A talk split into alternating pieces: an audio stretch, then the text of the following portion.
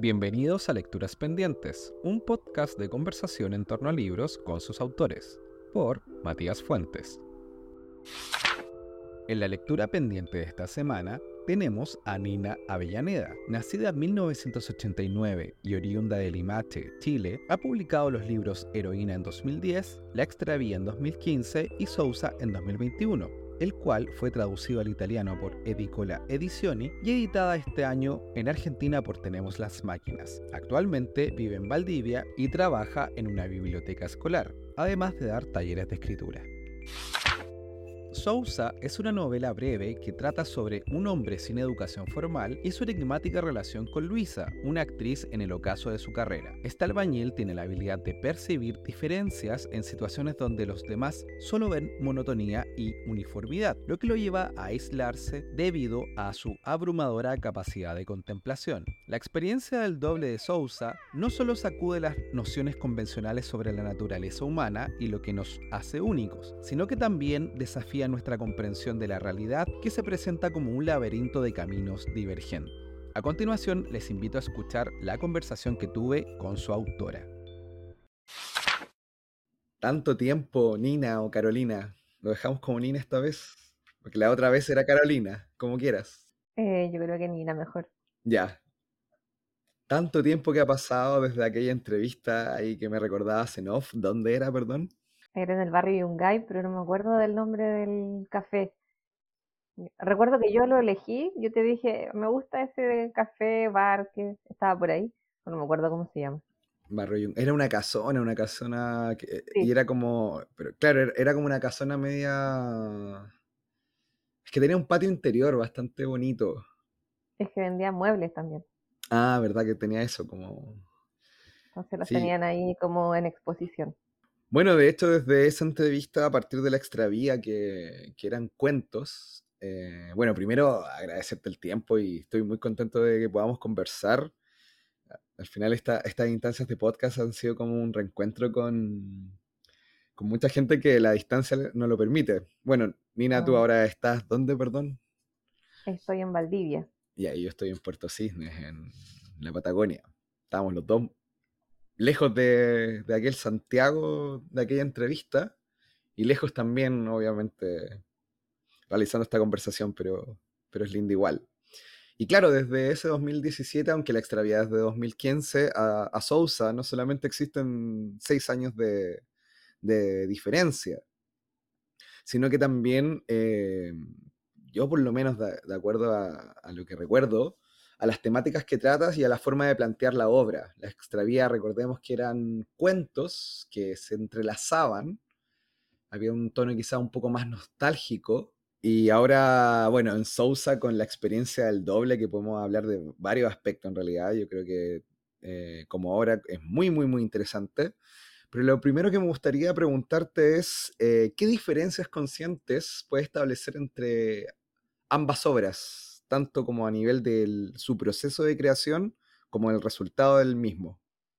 Yo creo que em, como la extravía son cuentos, eh, el proceso, si bien ambos libros, en ambos me demoré un par de años, varios años, cuatro, cuando creo que cuando son cuentos ocurre un, un asunto como de acumulación de texto y en donde uno encuentra un, un hilo conductor o algo que, que pueda mm, armar ese conjunto, textos que no, no entran, textos que sí, textos que se escriben para el conjunto, al menos yo lo, lo pienso así.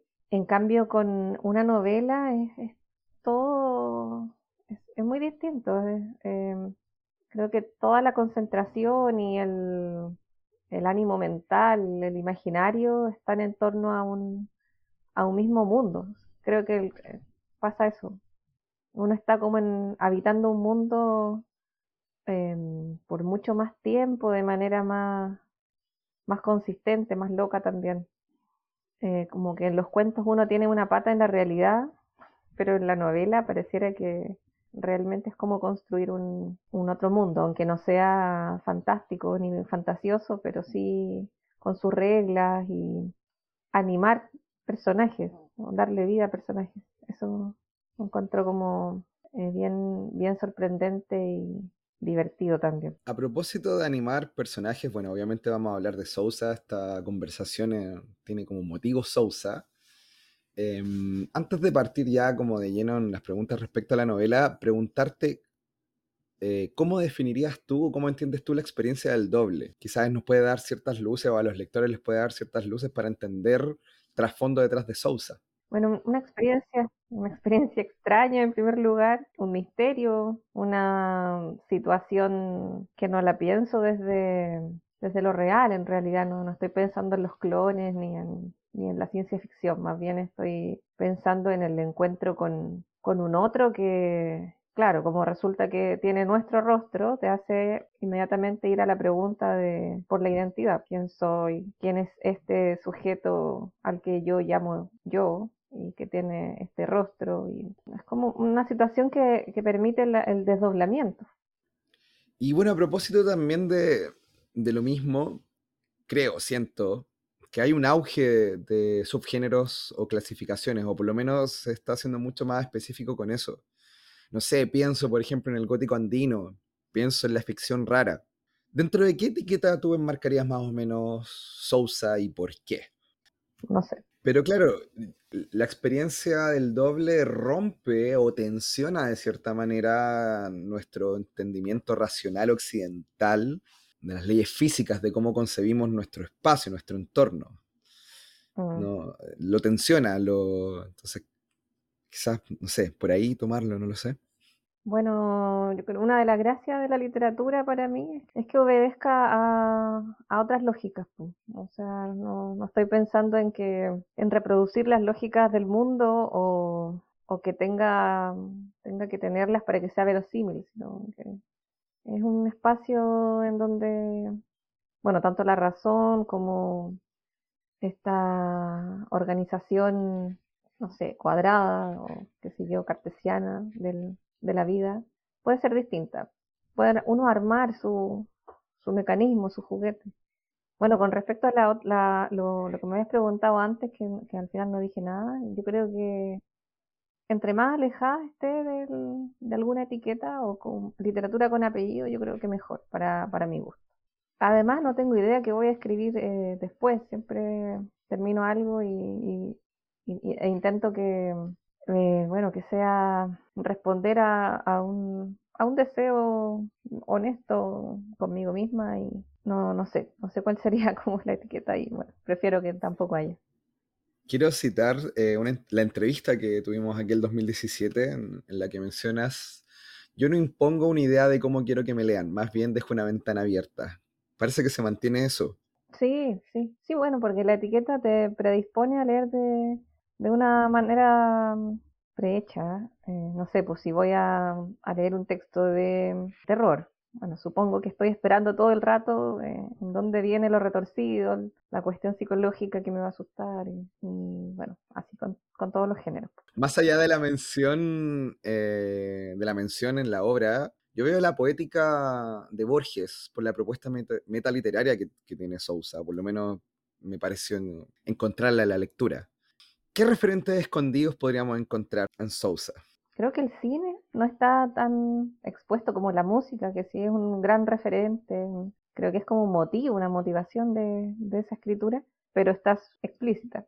Más escondidos tal vez referencias del cine. Bergman puede ser. Eh, por ahí hay una postal en donde Luisa le cuenta a Sousa que ha visto una película y la descripción de esa película es una película de Bergman. También Thomas Bernhard el escritor austriaco. Creo que Casabe también, aunque no están mencionadas, pero sí están, son como imaginarios que a mí me atraen. Entonces, me atrae más bien como desde el gusto, creo, y, luego quiero construir cosas similares o son como, como motivaciones, pulsiones o algo así. Creo que lo que más destaca en Sousa es la representación Eh, que es muy extraña, considerando que Sousa es un obrero de la construcción, quien siendo chileno, textual es brasileño, que entiende sin una razón aparente el portugués y referencia de manera muy natural u orgánica la música brasileña de los 70. Esto le permite también ahí vincularse con, con, con su coprotagonista, con esta actriz.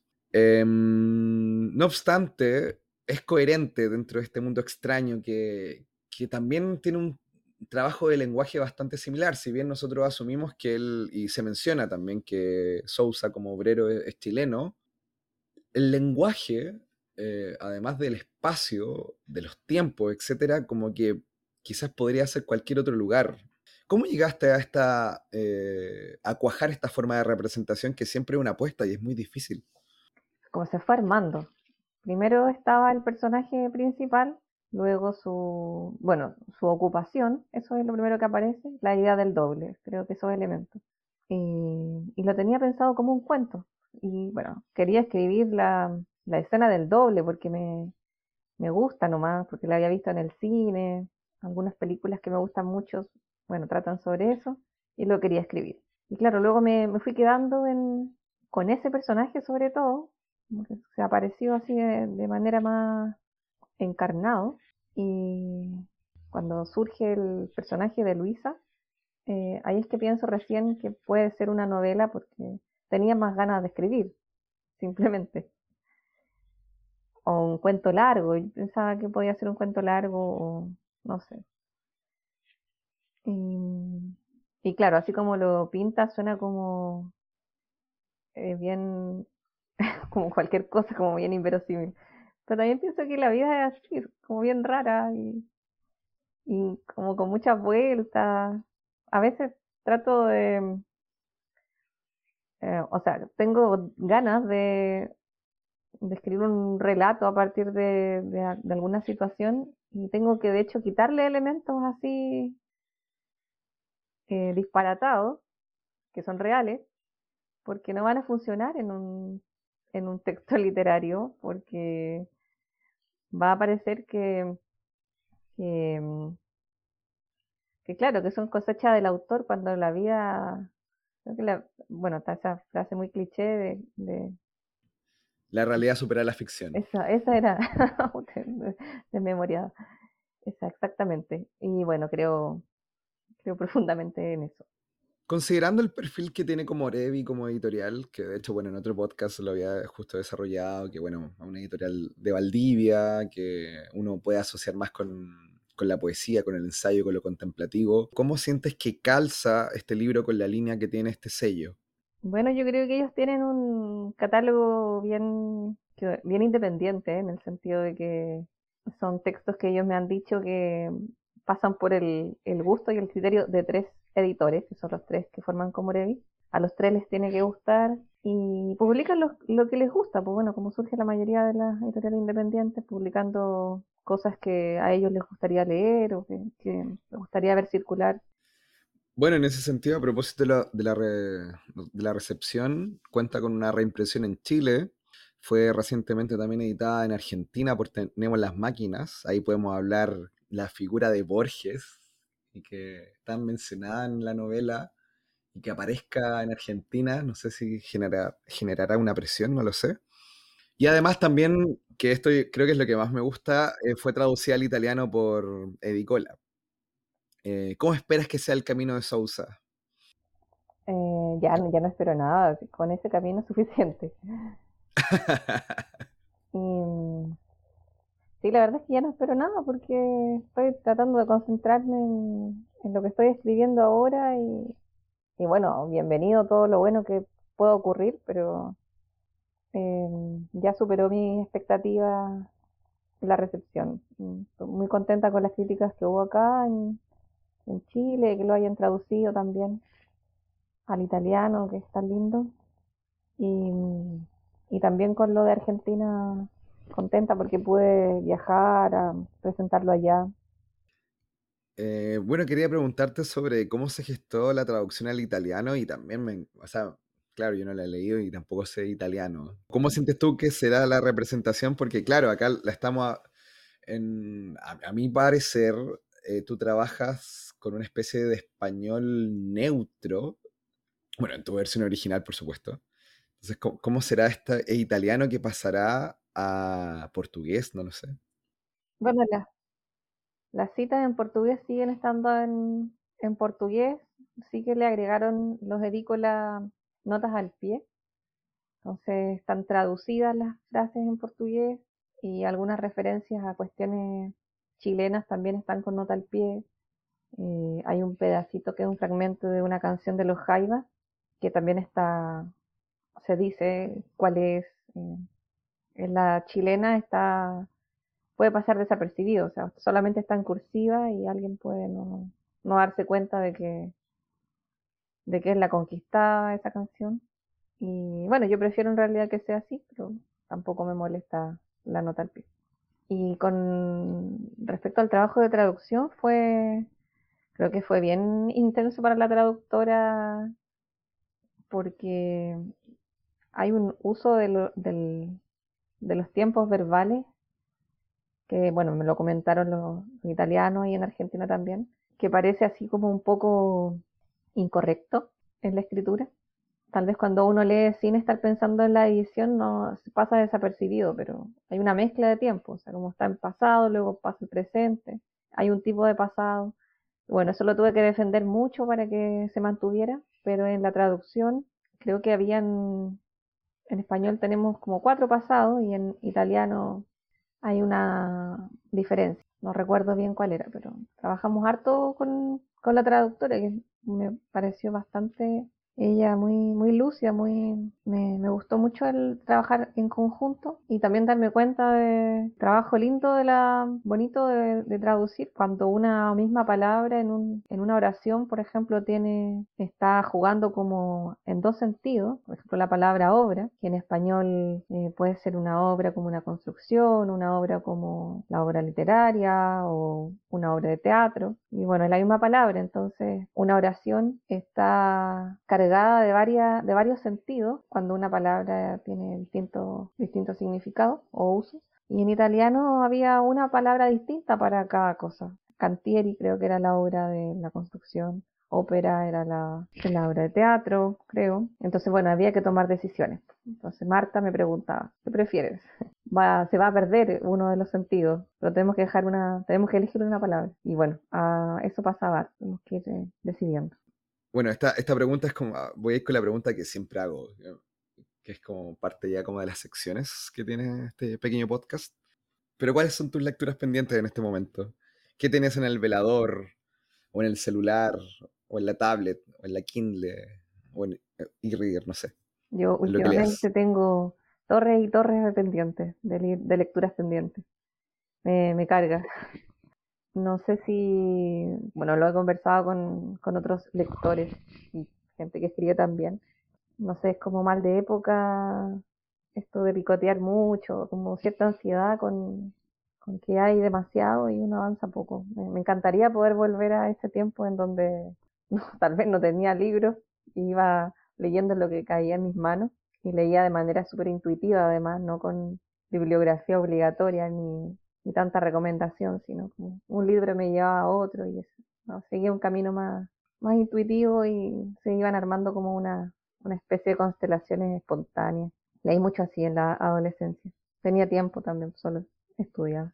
Y bueno, ahora, bueno, me traje de Buenos Aires un montón de libros que ya he leído como en la mitad, me queda pendiente El corazón del daño de María Negroni, un libro que habla sobre la relación, eh, creo que es bien autobiográfico de ella y su madre, un libro muy, muy interesante que me regalaron hace poco que se llama El cazador celeste de Roberto Calazo.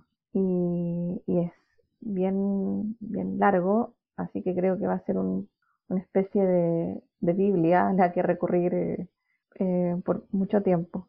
Y habla sobre este periodo en donde el ser humano era aún no se asentaba porque no, no se incorporaba a nuestras vidas la agricultura y las relaciones que tenían con, con los animales y me, me, ha gustado mucho porque es como, como un también como un mundo un imaginario muy distante de la contingencia y, del vocabulario habitual entonces me, es como una ventana a, algo que me, me, agrada mucho.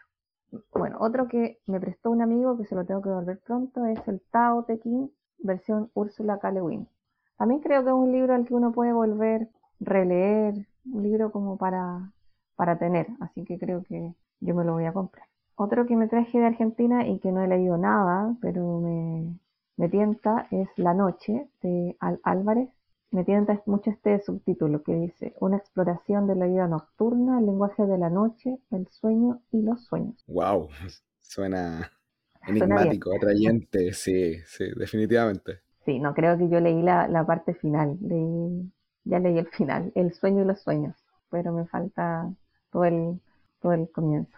Y también otro que tengo por acá es G de John Berger. También es un libraco y también lo tengo empezado, pero no he continuado. Y estaba bien bueno. Bueno, tengo un montón más, pero, pero esos son los que más me, me importan, me interesan y me urge leer. Em, bueno, para ir cerrando, em, bueno, en off me habías pedido una canción, eh, pero esto no es una radio, lamentablemente. pero eh, los auditores pueden, a un clic de distancia, bueno, y un par de teclas, si escuchan en Spotify sobre todo, o en Apple Music. Bueno, esto no está en Apple Music, está en Apple Podcast, pero en Spotify pueden irse directamente a qué canción ¿Y por qué? Ay, sí, que la, quería pedir porque la escuché en el, en el colectivo en la mañana y la chasameé. Y bueno, la estaba escuchando ahora antes del, del, de que me mandara el link y nada, pues pensé que a lo mejor era, era con música el, podcast. Se llama Sara y es de Fleetwood Mac. Bueno, si la quieren escuchar, me encantó. Sí. Gracias al colectivero de la mañana que Por el buen gusto. Me muestra música nueva. y ya lo último, ahora sí que sí, ¿qué podemos esperar de Nina Avellaneda en el corto, mediano y largo plazo? Nada, que no esperen nada, que no me esperen nada de mí. Pucha, esa es la respuesta más sincera, pero ya poniéndome en personaje autora, estoy escribiendo un, texto que todavía no tiene, tiene un, un título provisorio que probablemente lo voy a cambiar. Se llama por ahora la voz persuasiva de los lirios, que es una frase que saqué de un, de un libro que me gustó mucho, de Bachelard. Y el tono, creo que el registro se parece harto a, a esta parte de Sousa que son las postales de Luisa.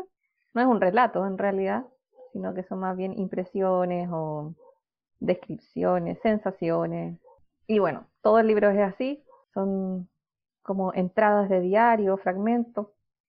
Y nada, he disfrutado escribiéndolo, pero ahora estoy un poquito estancada. Yo creo que porque como me cambié de casa y en el lugar en donde vivía eh, era muy, muy ideal para, para esa escritura. Y claro, me cambié de escenario y es como, oh, ¿cómo voy a continuar esto? Si ya no, no tengo el escenario que era como el, el personaje de, del texto, del, de la, esta especie de novela. Así como, si, si hay un personaje, creo que sería el paisaje o algo así. Bueno, esperemos que lo puedas encontrar donde estés. Suena raro eso.